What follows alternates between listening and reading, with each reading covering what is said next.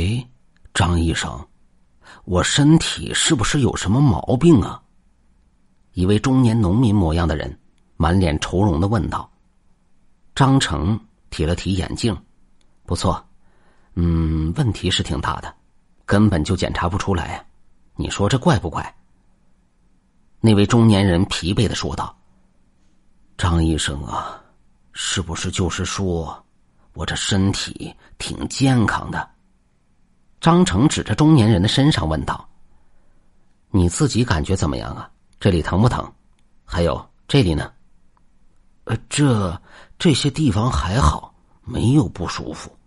我就是感觉自己喘气好厉害，而且好累，有点头晕。”中年人说着，好像是得了癌症一样。张成十分遗憾的说道：“哎呀，不然怎么说？”你们需要我们医生呢，就是因为你们不了解自己的病。前几天我有一个病人也是这样的，问他哪里不舒服，他说都好。我让他去深入检查，他不听。现在已经躺在重症病房里了，癌症晚期，没救了。中年人担忧的问道：“那检查要多少钱呢？贵不贵呀？”嗨，和身体比起来。钱算得上什么？你说对不对？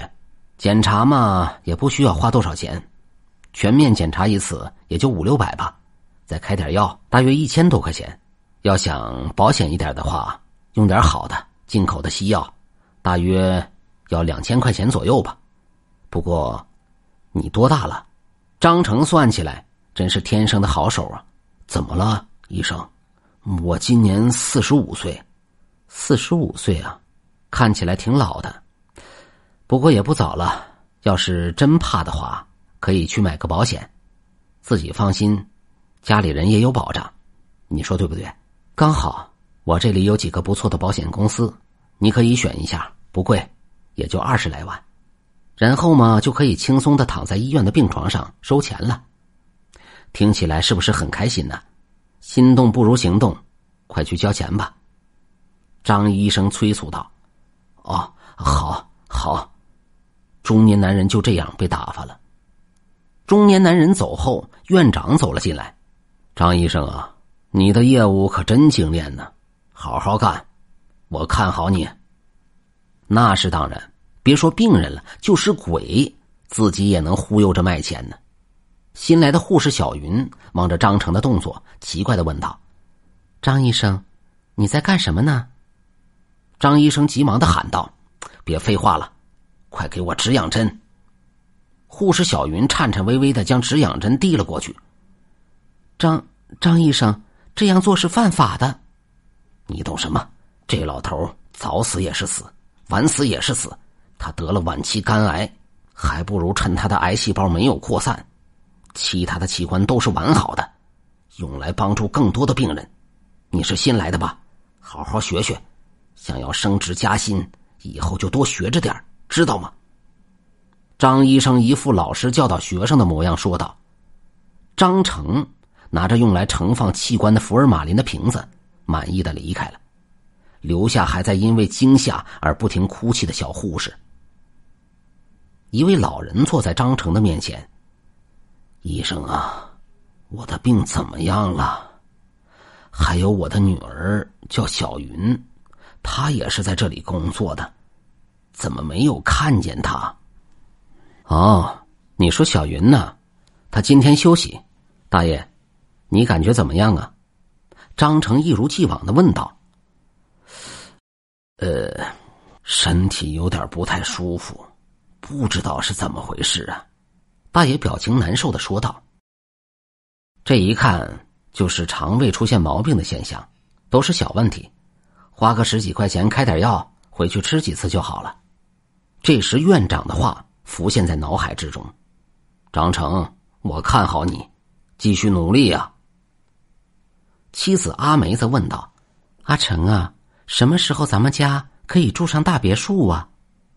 哎呀，我什么时候可以买辆劳斯莱斯出去兜兜风啊？一瞬间，张成的脑海里浮现了这些话语。老人发现张成发愣，就好奇的喊道：“张医生，张医生，你你怎么了？啊啊，不好意思啊，可能是最近手术有点多。我刚才说到哪儿了？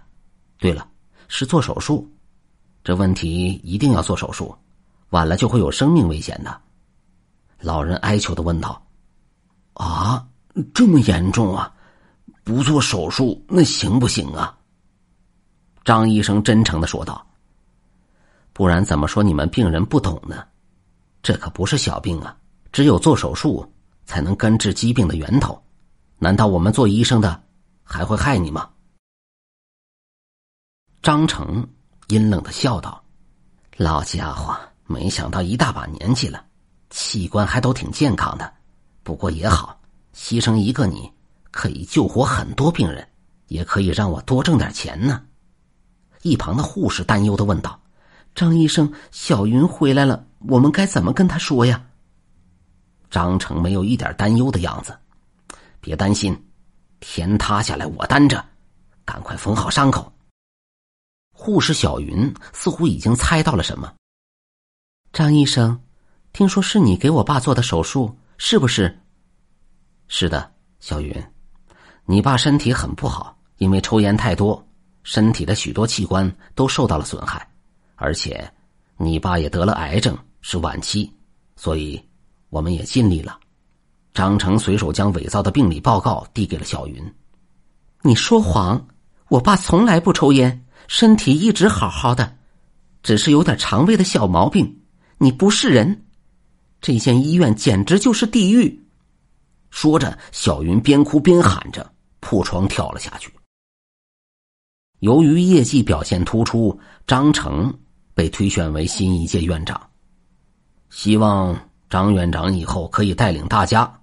为医院取得更多的辉煌，老院长在院长继任大会上兴奋的赠词道：“这一天晚上加班的张成，发现自己竟然不知不觉的睡着了，看了眼时间，已经是午夜十二点了，正准备出去上个厕所，忽然间走廊里的灯全都灭了，只听见前方传来了呼喊声：‘张医生！’”张医生，张成简直不敢相信自己的眼睛。只见前方有两个人推着一个病床缓缓的走来，他清楚的发现是小云和他的爸爸。